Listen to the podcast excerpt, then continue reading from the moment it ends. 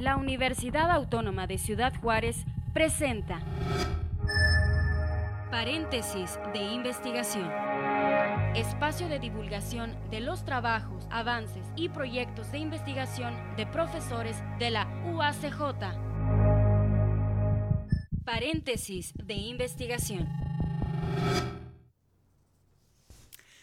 Amigos, ¿cómo están? Bienvenidos. Qué bueno que se anexan con nosotros a esta comunicación desde la Universidad Autónoma de Ciudad Juárez en paréntesis de investigación. Y el día de hoy, pues nos da mucho gusto recibir del Instituto de Ciencias Biomédicas a la doctora Diana Marcela Beristain Ruiz, eh, quien está aquí con nosotros, profesora investigadora. Y bueno, pues eh, vamos a hablar sobre temas relacionados con diagnóstico y medicina veterinaria, que son algunas de las líneas de investigación que maneja. Doctora, ¿cómo está? Bienvenida. Hola, buenos días. Pues eh, eh, rápido pasamos eh, a, conocer un poco de la vida académica de la doctora. Ella es egresada de médico veterinario zootecnista aquí de la Universidad Autónoma de Ciudad Juárez, también con su este, maestría en en esta casa de estudios y un doctorado en medicina y cirugía canina y felina por la Universidad de Extremadura en España. Actualmente es miembro del Sistema Nacional de Investigadores nivel 1 y bueno, pues interesante ver cómo fue colocando su, su, atención y su interés por los temas este, veterinarios. Eh, doctora, pues en qué momento vas definiendo esta idea de colocarte a, a descubrir, a conocer, a entender el, esta parte importante que ahora entiendo, pues los veterinarios son muy socorridos más que nunca en la historia. Ahora sí, ya voltean a vernos. Sí, claro. Bueno, pues desde que yo tengo uso de razón, yo dije que yo iba a ser veterinaria. Y si no, veterinaria, y si de plano no se podía, veterinaria. O sea, nunca hubo otra intención. ¿En la casa hay alguien con esta profesión? No, pero sí somos muy animaleros.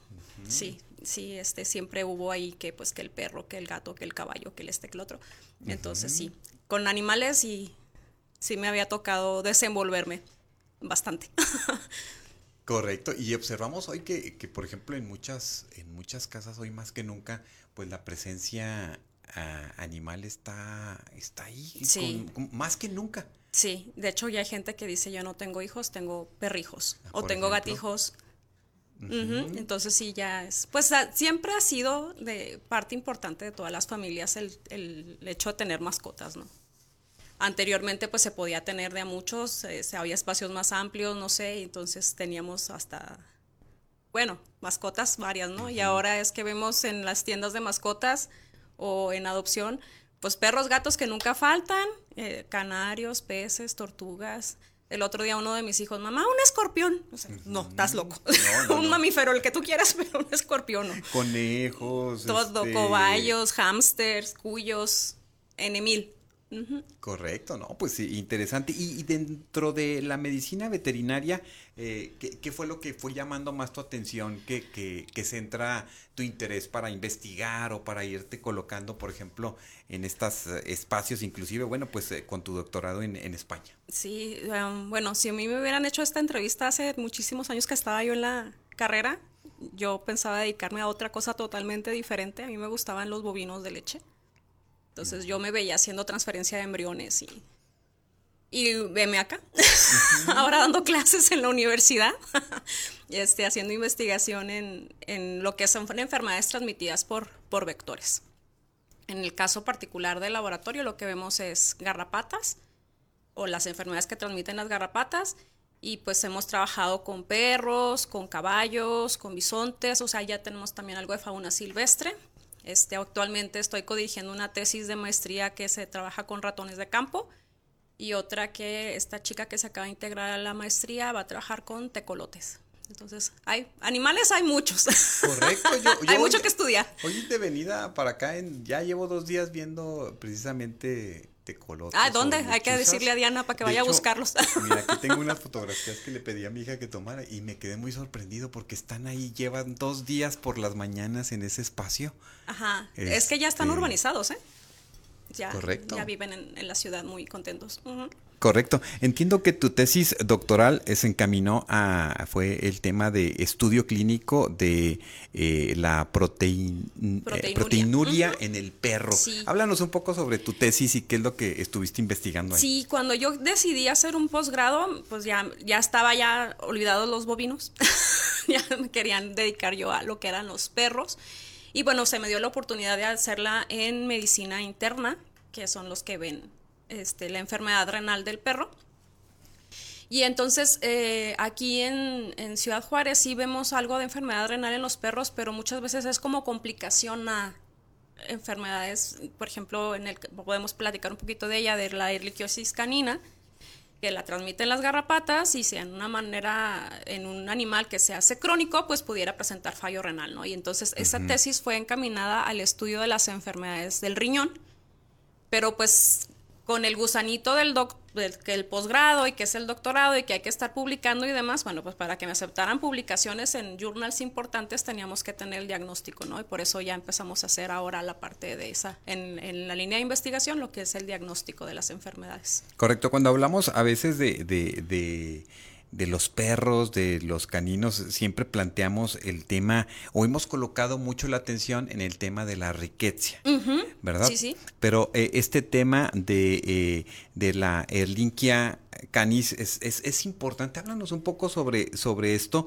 y, y qué eh, sucede con, una, con un animal, cuáles son esa sintomatología, cómo se trata o cómo podemos detectarlo también.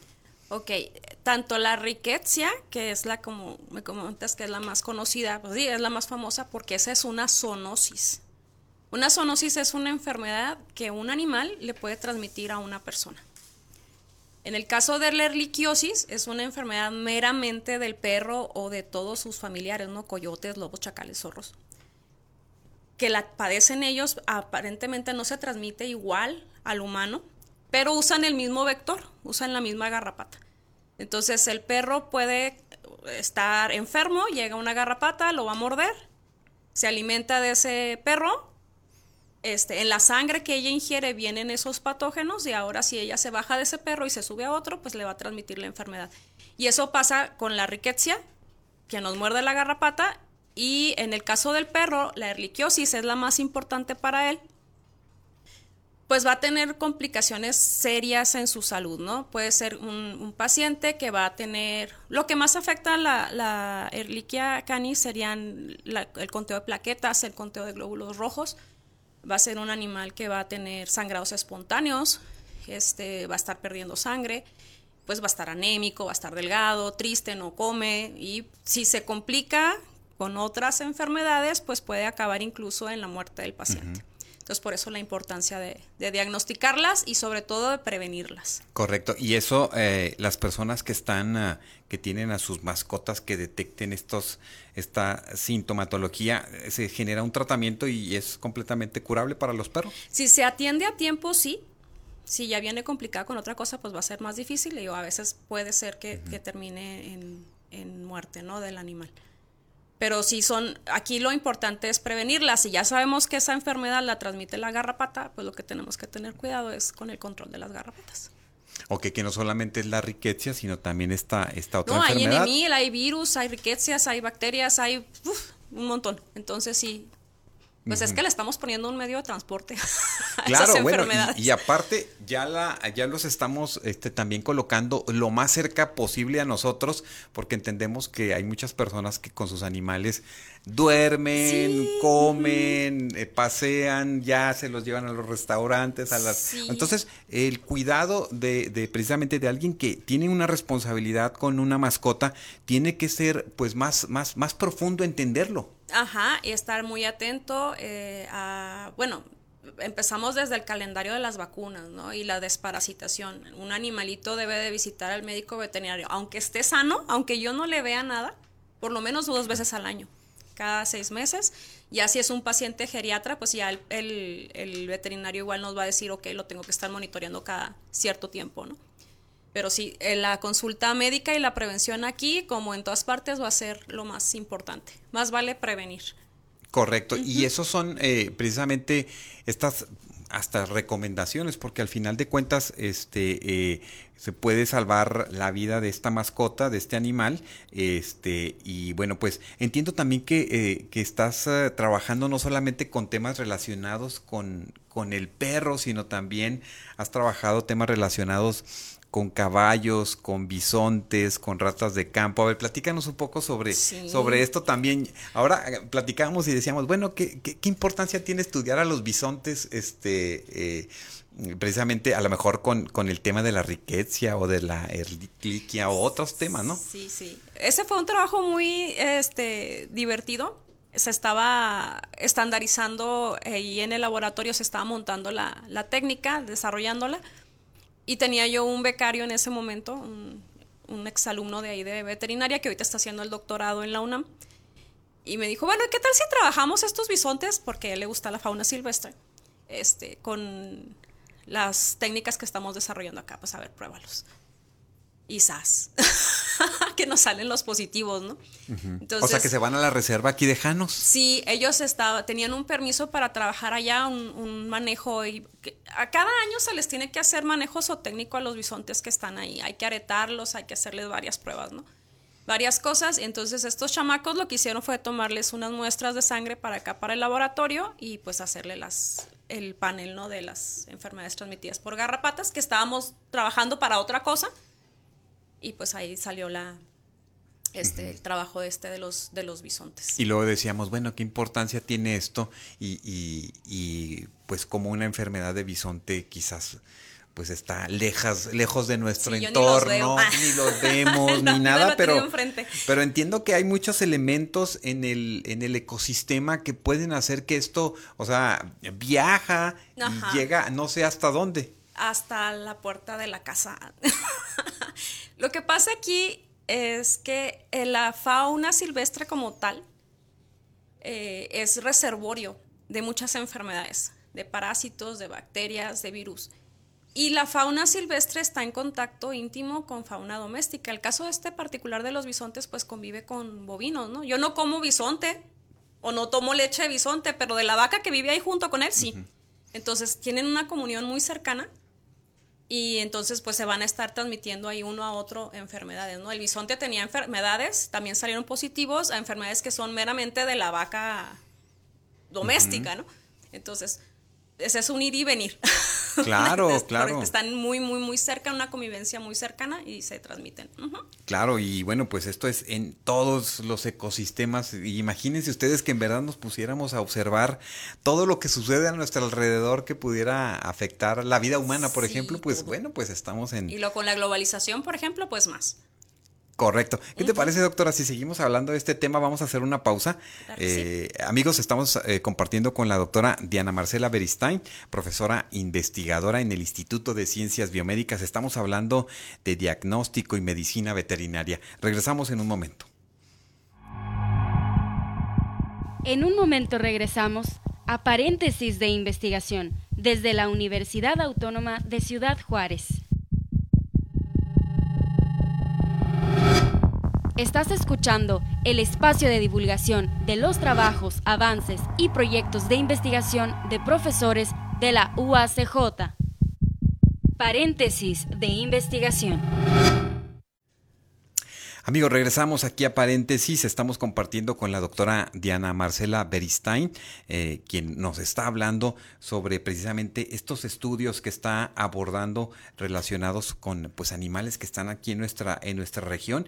Y entiendo, doctora, que eh, fuiste la, primera que generó una publicación eh, de un artículo científico que habla de, el tema de la riqueza precisamente eh, en perros en Ciudad Juárez. Háblanos sobre este estudio porque es de apenas del 2022. Sí, este, ese es un trabajo que se desarrolló como una tesis de maestría en un posgrado que tenemos aquí en veterinaria eh, se trabajó con perros domésticos que tenían propietario, esa es la, cuestión, el criterio de inclusión, que al momento de, hacer nosotros la, exploración física encontráramos garrapatas en él. La riqueciosis se ha estudiado desde que hace muchos años. Eh, hay gente muy, muy eh, impregnada de estos temas en California, en Yucatán, en Nuevo León, y habían descrito la, la, enfermedad y la habían confirmado su presencia en, en, humanos y en garrapatas, ¿no? En perros no se había publicado nada en México. A lo mejor alguien la encontró y, pero pues no lo había publicado. Entonces, cuando estábamos haciendo la, la, discusión del trabajo, pues Mocos, que es el primer, el primer reporte en perros en México, ¿no? ese, ese, trabajo quedó muy, muy padre. Ya está publicado el año pasado, sí, en una, en una muy buena revista y pues muy contentos porque pues hay que seguirle buscando qué más encontramos. Correcto. Ahora, eh, dentro de lo que estás trabajando, ¿qué, qué nuevas propuestas tienes de investigación eh, que entiendo van ahora relacionadas con el tema de la fauna silvestre? Platícanos un poco. Bueno, los animales domésticos no los voy a dejar, ¿no? Finalmente soy MBZ y esos con los que yo trabajo siempre. Uh, lo que pasa es que me he estado juntando con biólogos y esos son como más de, más de campo. Uh, y van a estar, bueno, ahorita estoy codirigiendo una tesis con una chica también de ahí de la maestría, eh, que ella está trabajando con ratones de campo, la rata canguro, unos pequeñitos muy simpáticos. Y aquí el problema es que pues a un perro, por muy chiquito que esté, pues yo le puedo obtener hasta 2 ml de sangre, ¿no? Para revisar enfermedades y demás. En un ratón, 2 mililitros es que es muchísimo. Entonces son muestras muy pequeñitas, pacientes muy pequeñitos, de manejo muy diferente pero pues bueno, estamos aprendiendo un montón y el reto está súper padre lo que es la investigación en ellos. Y luego hay otra chica que esa también estoy en, su comité de tesis, en la codirección. Ella va a trabajar con tecolote, a ella le gustan los, los tecolotes llaneros. Ahorita precisamente vengo de clase de, de, ahí de con ella, ya estamos viendo qué es lo que vamos a, estar contabilizando, ¿no? Los ectoparásitos y que probablemente también endoparásitos. O sea, es que lo que más me encanta aquí en Juárez es que todo está virgen, o sea, hay que buscarle por todas partes y vamos a encontrar algo. Entonces, esa es otra. Y posteriormente también, ya también con, con la doctora Vital, una compañera de ahí del departamento, vamos a estar manejando coyotes. A ver si nos sale el del correcaminos. Ah, no es cierto. Coyote, sí, correcto, ¿no? Pero pues. sí, a ver qué, qué vemos. Y, por ejemplo, coyote, ¿en qué, ¿en qué parte? ¿En qué zona? Aquí también, en, la... bueno, en Samalayuca, pues, pegado a Juárez. Ella, ella tiene trabajos con pumas, con los bisontes, con coyotes. Ella sí ve más fauna silvestre. Ella es bióloga de formación, trae otras ideas. Pero aquí lo que me gusta es lo que comentamos al principio, ¿no? El, animal o la fauna silvestre como reservorio de enfermedades que afectan a los animales domésticos o zoonosis a nosotros. Correcto, que estamos hablando de, este tema de la zoonosis, entenderla como, como esta posibilidad eh, que es real de la transmisión de enfermedades de estos animales al, ser humano. Sí, desde que el mundo es mundo se estudia, pues, ¿quién no ha oído de la tuberculosis o de la brucelosis? son zoonosis. Correcto. Eh, eh, por ejemplo, ah, también encontramos estos esta situación en la que vemos, por ejemplo, en otra parte del mundo, o a lo mejor no muy lejano, porque por ejemplo aquí en México hay, hay personas en los campos que se comen las, las conocidas como ratas de campo, ¿no? Sí, dicen que es muy sabrosa, yo no la he probado y no sé si me voy a animar. Mm, ya como que comerme algo con lo que ya trabajé así de, ay, el ratoncito, sí me va a dar cosita. Entonces no sé si me voy a animar o no. Sí, o aquellos que van a, países de, Asia, ¿no? Ya, sí. Todo lo que... No, ah, eso sí ya no me encantó. Eso sí no los voy a probar, ¿eh? Nada que no sea carnita. ni vísceras, ni insectos, ni cosas de y esas. Bien, y bien cocida, ¿no? Porque este, acuérdense que muy, muy complicado el tema ahora de la, de la E. coli y de todas las bacterias que están ahí, ¿no? Claro, sí. Eh, pues muy interesante, doctora, todo lo que, lo que nos has venido a estar compartiendo. ¿Cómo, cómo observas que eh, en estas áreas de la ciencia, eh, a nivel global, ¿qué sientes que está atrayendo la atención de investigación más a quienes están en estas áreas del conocimiento? Es que en veterinaria es tan amplio el campo, o sea, desde que enfermedades zoonóticas, que esas, desde que el mundo es mundo, existen, ¿no? Eh, se utilizan a los, a los animales, por ejemplo, tengo compañeros que están realizando terapia, equinoterapia para tal cosa, para niños con autismo, para niños con síndrome Down, para... Hay una chica que ahora estoy dando seminario de tesis en la licenciatura, algo me proponía ella de investigación de de la el uso de, los equinos para terapias en personas violentadas, por ejemplo. Entonces, esa parte está muy...